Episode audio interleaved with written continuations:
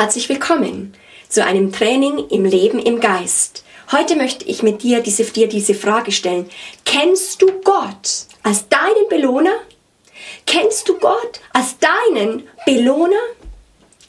Das bedeutet, wir müssen ein Training im Glauben haben. Weißt du, ähm, erfolgreiches und siegreiches Christsein hängt davon ab, dass du weißt, wirklich weißt, was Gott getan hat. Getan hat, ganz praktisch für dich. Nicht theoretisch für einen Sonntagvormittag, sondern wo du sagst, ich weiß es zu applizieren für mich jetzt im Alltag, den Montag, den Dienstag, dort, wo ich im Leben drinnen stehe.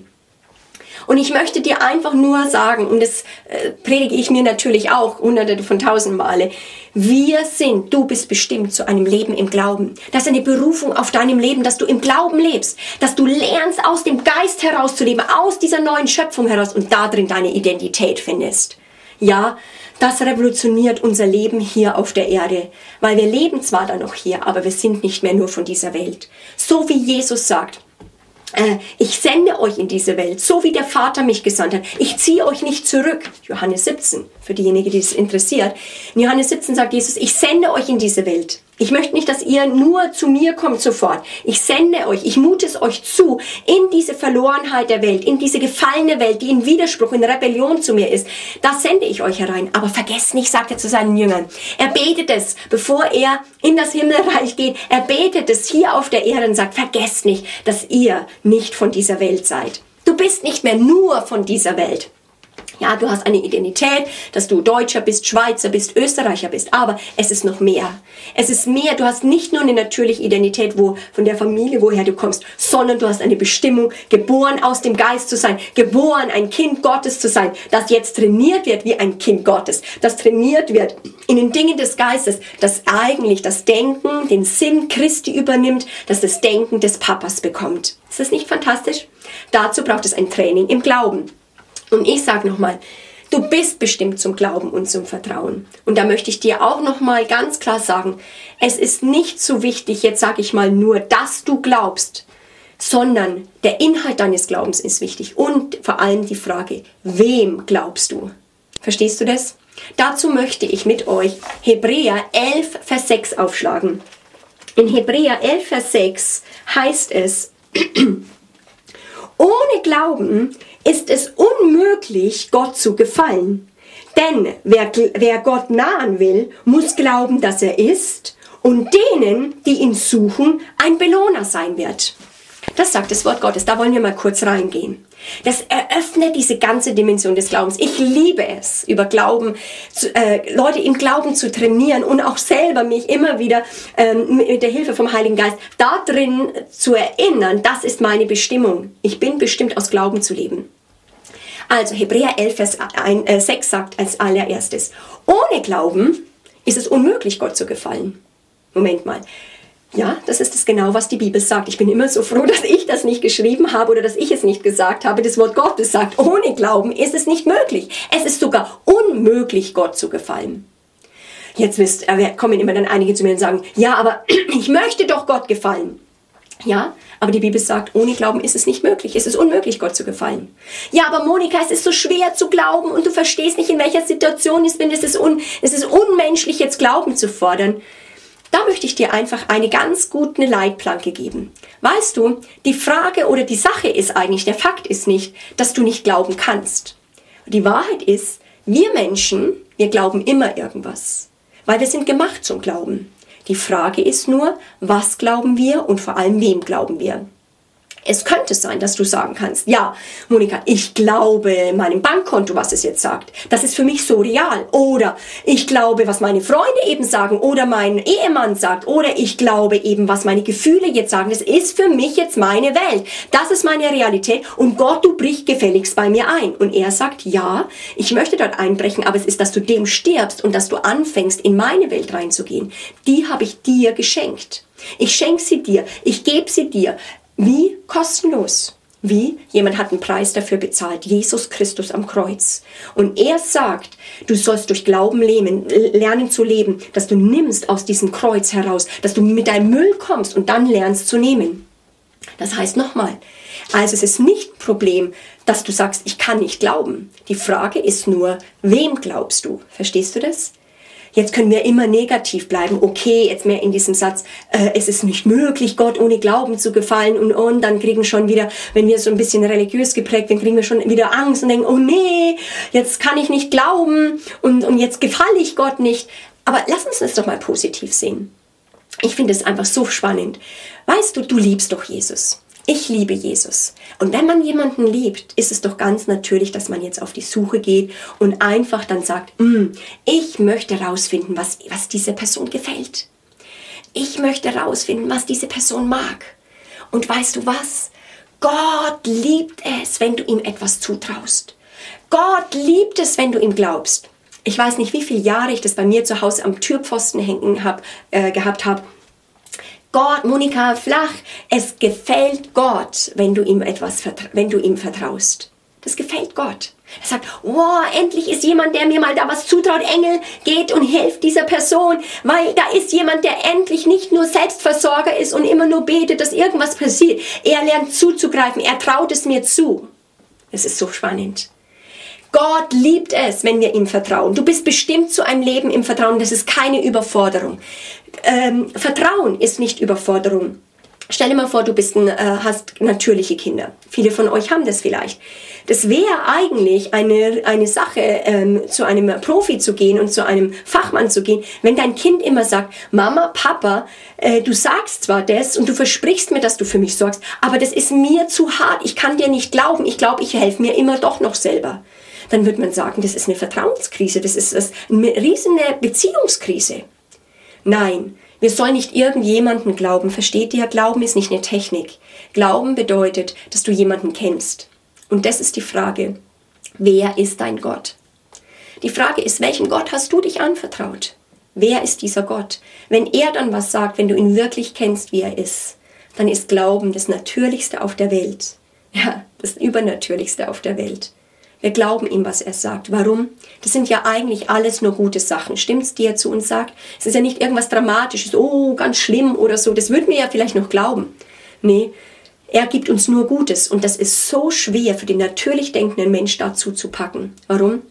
Er muss sterben, seinen eigenen Empfinden, seinen eigenen Angst, seine eigenen äh, Gedanken, äh, jetzt Vorstellung und zupacken, was Gott sagt. Und weißt du, Glaube kommt aus dem Hören vom Wort Gottes und Glaube muss etwas hören, um glauben zu können. Und dann lernt es daraus zu leben. Es ist total spannend. Jetzt sagt Hebräer 11, Vers 6, gehen wir mal nochmal zu diesem Vers zurück, ich liebe ihn. Hebräer 11, Vers 6 sagt, denn wer Gott nahen will, also du nahst dich Gott, das ist schon etwas, was Glauben auch heißt.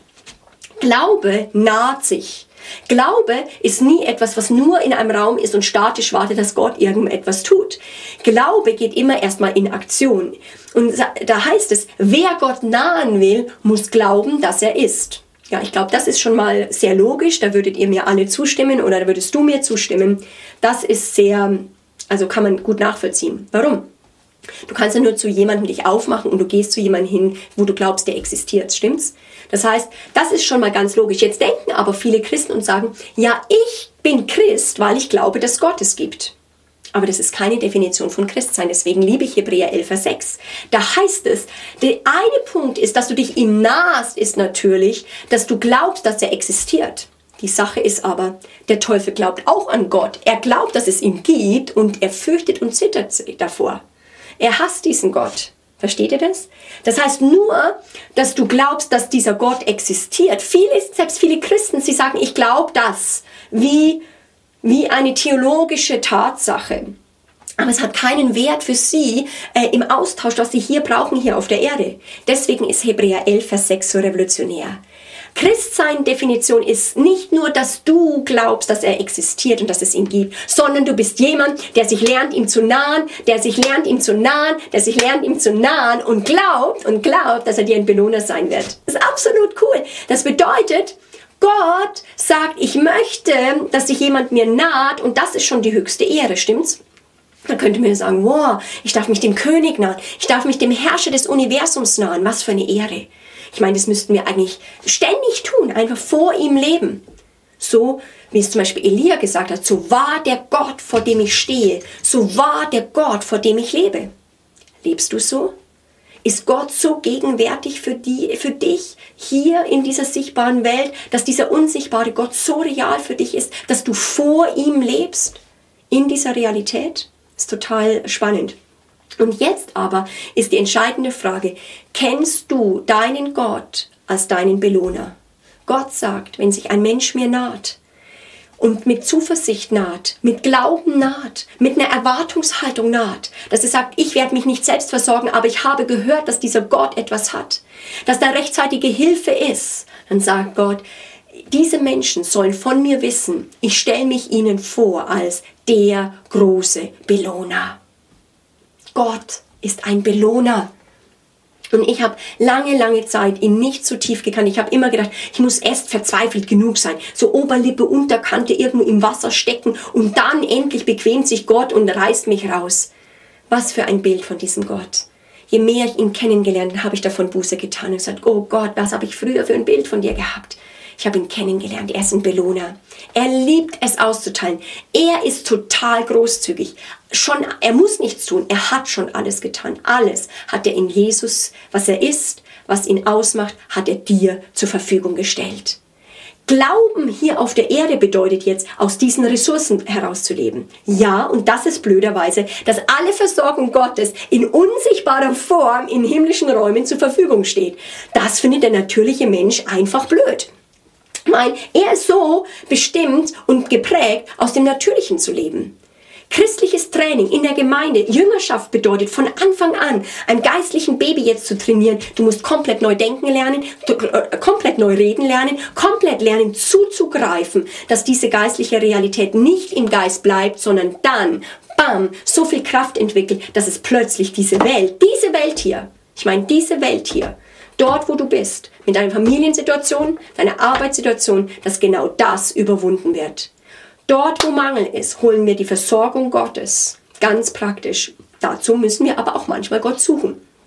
Daher es, hilft es nicht nur, den Pastor anzurufen und sagen, oh, bitte bete für mich. Nein, du sollst stark werden. Du sollst deinen Gott kennenlernen. Du sollst wissen, wenn du vor seinem Thron erscheinst, dann wird er dir rechtzeitige Hilfe geben können.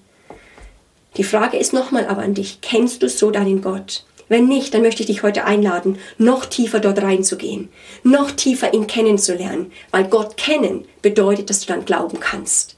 Die ganze Sache, also das, diese, sag ich mal, oder ich würde so ausdrücken, Gottes Geben oder dein Nehmen, wie du nehmen kannst, hängt total davon ab, dass du weißt, dass du geliebt bist. Kannst du das dir vorstellen?